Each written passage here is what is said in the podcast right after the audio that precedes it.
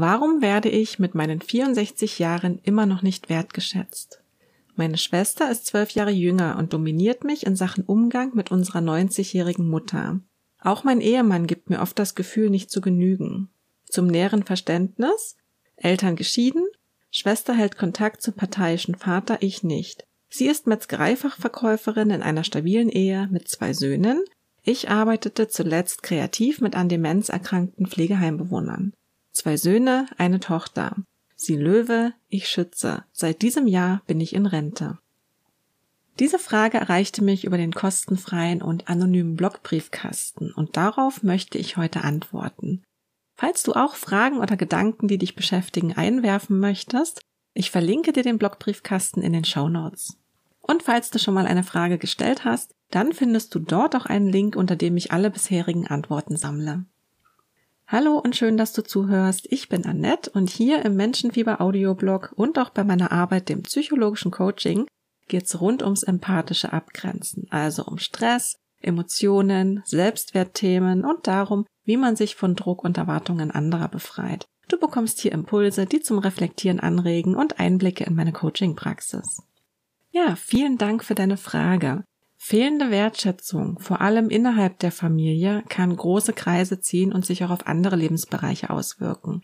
In dieser Episode möchte ich ein paar Gedanken mit dir teilen, die helfen können, die Frage aus dem Blogbriefkasten zu beantworten und mehr Wertschätzung zu erhalten. Zuerst kam mir der Gedanke, dass ich schon öfter beobachtet habe, dass die Jüngsten der Familie einen intensiveren Kontakt zu den Eltern haben.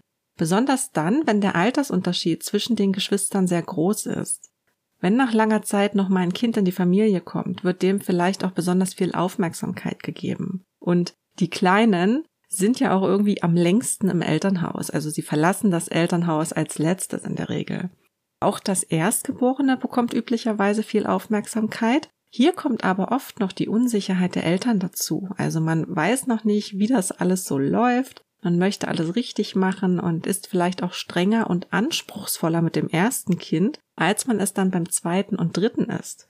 Hm, wenn du möchtest, schau auch mal, wie das vielleicht bei dir und bei deinen Kindern war. Welche Erfahrungen hast du beim ersten gemacht, welche beim zweiten, welche beim dritten? Wo hast du dich sicherer gefühlt und wo unsicher?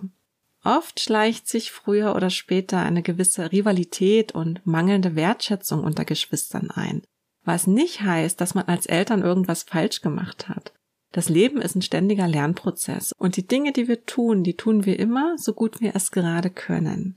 All diese Kindheitserfahrungen, inklusive der teils unbewussten Ängste und Ansprüche der Eltern, prägen uns allerdings und das wiederum beeinflusst unser Selbstwertgefühl, unsere Selbstwertschätzung.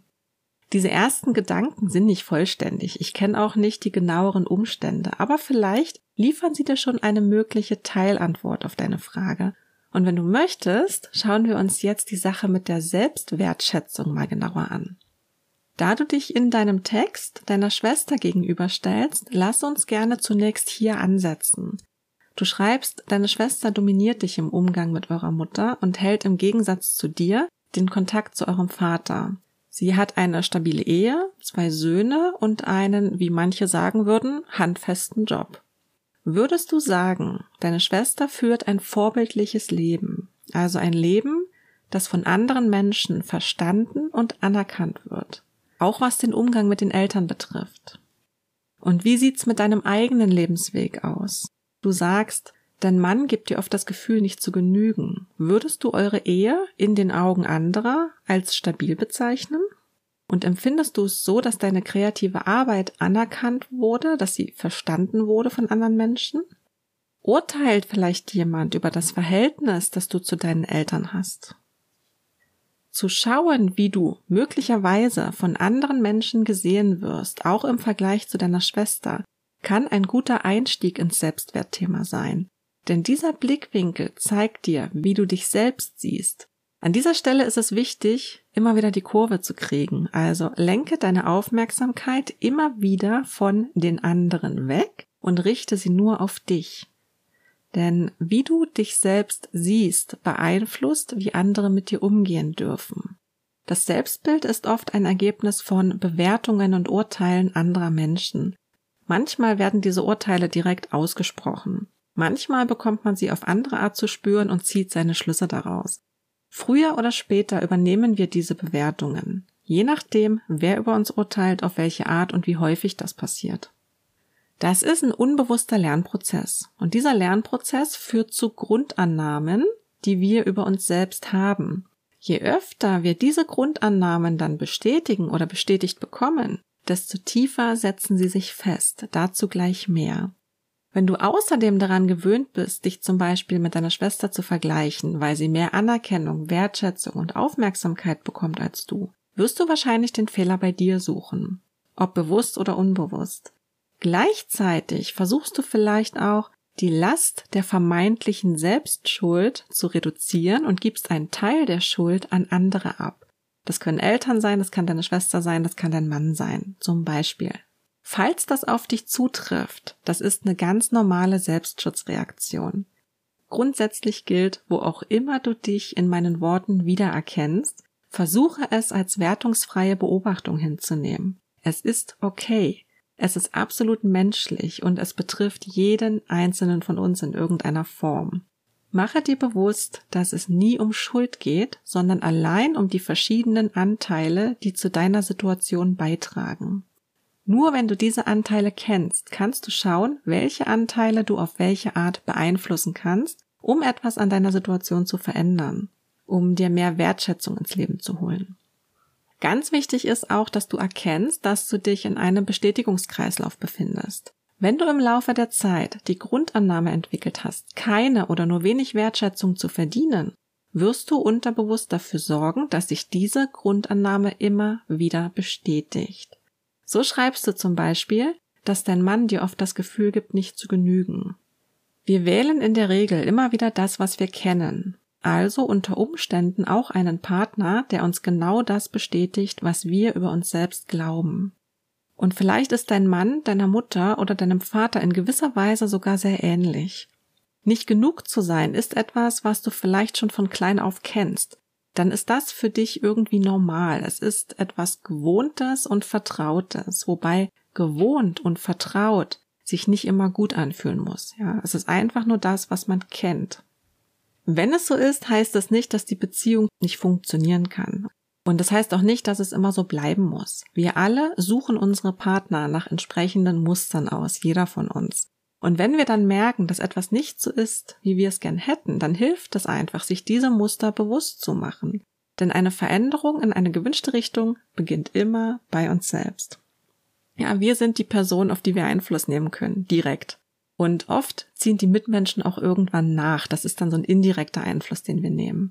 Man kann sich gemeinsam weiterentwickeln, ja, in die gleiche Richtung, sofern es eine grundlegend funktionierende Basis gibt. Diese Bestätigung, die wir uns immer wieder suchen, muss aber nicht nur durch die Familie und den Partner erfolgen. Auch Freunde oder die Arbeitsstelle können einem regelmäßig das Gefühl geben, nicht zu genügen. Vielleicht gibt es auch Hobbys oder andere Dinge, in denen man irgendwie nie gut genug ist, egal wie sehr man sich abstrampelt. Kommen wir zurück zu den Grundannahmen. Ich habe ja eben gefragt, wie du dich selbst im Vergleich zu deiner Schwester siehst und ob du glaubst, dass andere zum Beispiel deine kreative Arbeit verstehen und anerkennen können. Diese Antworten geben dir erste Hinweise zu deinen Grundannahmen, die dein Selbstwertgefühl stärken oder schwächen können. Dein Selbstwertgefühl beeinflusst auch deine Wahrnehmung, deine Verhaltensweisen und Entscheidungen und ist somit eng an die Wertschätzung gekoppelt, die andere dir entgegenbringen. Denn je nachdem, wie wir uns verhalten und welche Wirkung wir auf andere Menschen ausstrahlen, ziehen wir zum Beispiel gewisse Grenzüberschreitungen magisch an, ja, beziehungsweise lassen wir diese zu oder eben nicht. Möchtest du dein Selbstwertgefühl stärken, solltest du also deine problematischen Grundannahmen kennen. Die kannst du dir bewusst machen, indem du mal schaust, in welchen Momenten genau du dich nicht wertgeschätzt fühlst. Also, was sind das für Situationen, in denen dir die fehlende Wertschätzung besonders bewusst wird? Welche Menschen, Umgebungen oder Verhaltensweisen lösen dieses Gefühl in dir aus? Wie genau tun sie das? Wenn deine Schwester dich zum Beispiel im Umgang mit eurer Mutter dominiert, was tut sie dann genau? Oder wie muss dein Mann sich verhalten, damit er dir das Gefühl gibt, nicht zu genügen? Wähle dann zunächst einen dieser typischen Momente aus, um ihn dir genauer anzuschauen. Wenn du die fehlende Wertschätzung spürst, was denkst du dann über dich selbst? Ich bin nicht gut genug wäre eine Grundannahme, die du schon genannt hast. Aber vielleicht kannst du die sogar noch ein bisschen konkretisieren. Sätze, die mir in dem Zusammenhang häufig begegnen, sind zum Beispiel ich bin zu still oder ich bin zu anstrengend oder ich bin nicht gut genug, um was auch immer zu tun oder zu bekommen. Diese Grundannahmen zeigen dir nun, an welche Bedingungen du deinen Wert als Mensch knüpfst. Und diese Selbstbewertungsregeln zeigen sich auch in Form von gewissen Lebensregeln. Angenommen, du glaubst über dich, dass du zu still bist, dann könnte eine Lebensregel sein, ich muss mich einbringen, damit ich gesehen und wertgeschätzt werde. Ja, in diesen Lebensregeln orientierst du dich. Oder wenn du zum Beispiel glaubst, dass du zu anstrengend bist, wäre eine mögliche Lebensregel, ich darf mich nicht mitteilen oder ich muss mich zurückhalten. Fehlende Wertschätzung hängt also eng mit dem eigenen Selbstwertgefühl zusammen. Wenn du erkennst, von welchen Bedingungen du deinen Selbstwert abhängig machst, weißt du auch, warum du bisher nicht ausreichend wertgeschätzt wirst. Du kannst dein Selbstwertgefühl stärken, indem du deine Selbstbewertungsregeln veränderst und deinen Wert als Mensch nicht länger von irgendwelchen Bedingungen abhängig machst. Kommt es zu einer Situation, in der du dich nicht wertgeschätzt fühlst, schießen dir blitzschnell und automatisch bestimmte Gedanken in den Kopf. Manchmal sogar so schnell, dass du sie vielleicht erstmal gar nicht wahrnimmst. Sei das nächste Mal, wenn du dich nicht wertgeschätzt fühlst, also besonders aufmerksam und achte auf diese Gedanken. Sie sind wahrscheinlich nicht sehr hilfreich und ziehen dich runter.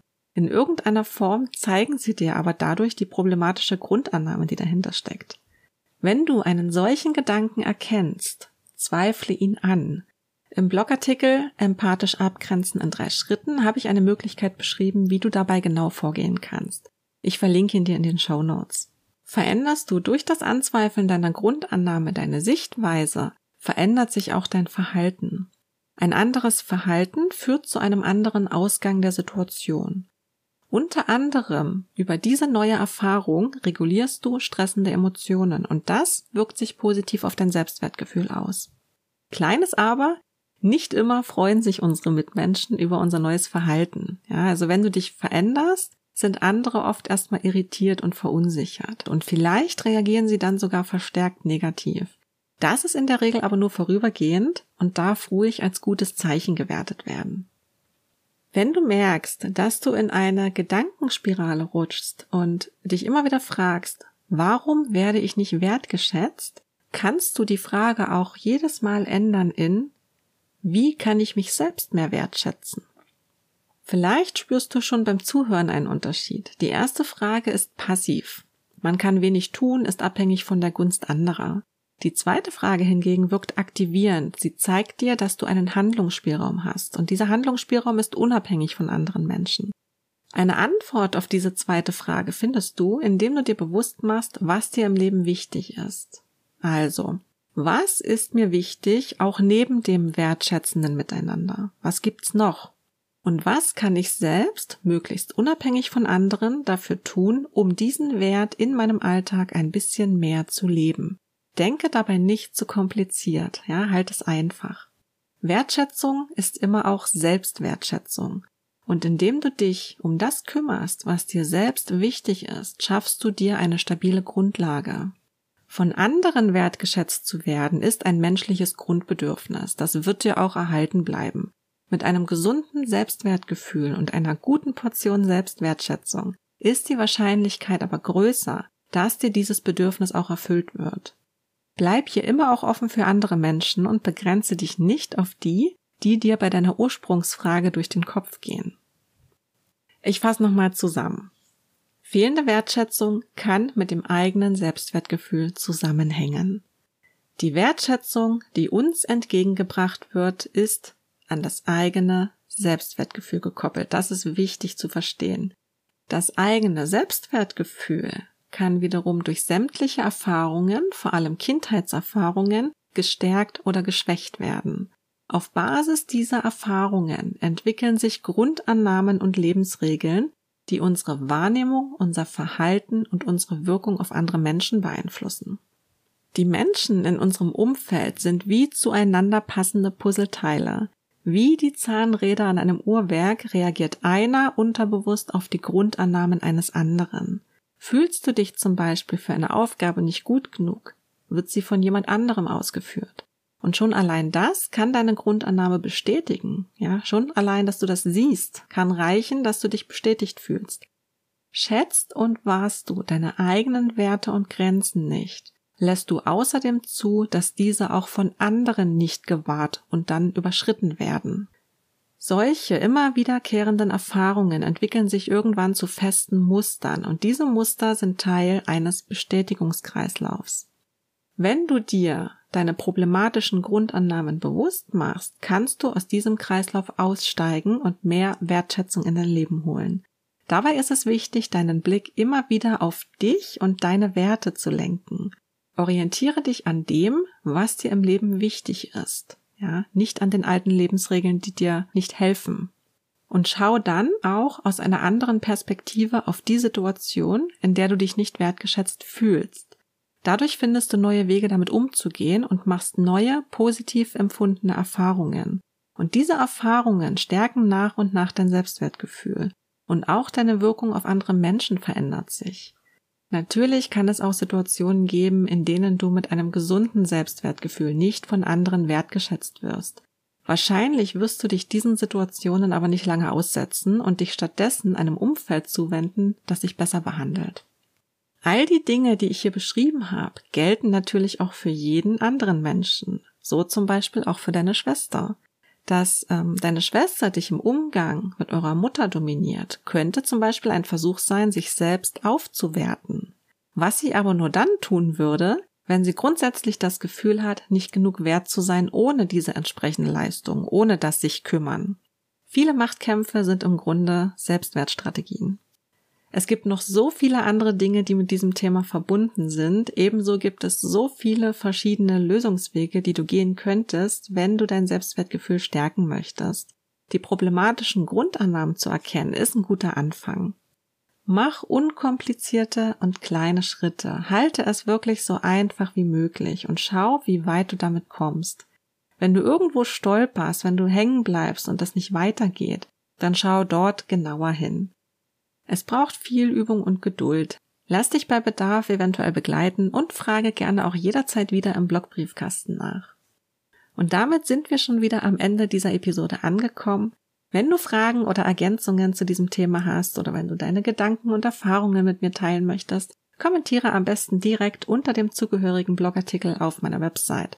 Du kannst mir aber auch eine Nachricht schreiben oder deine Fragen und Gedanken anonym einsenden. Alle Links und Infos findest du in der Episodenbeschreibung bzw. in den Show Notes. Und wenn du Lust hast, trag dich auch für die Menschenfieberpost ein, dann schreibe ich dir immer, sobald es einen neuen Beitrag gibt. Danke für deine Zeit und wenn du möchtest, bis zum nächsten Mal.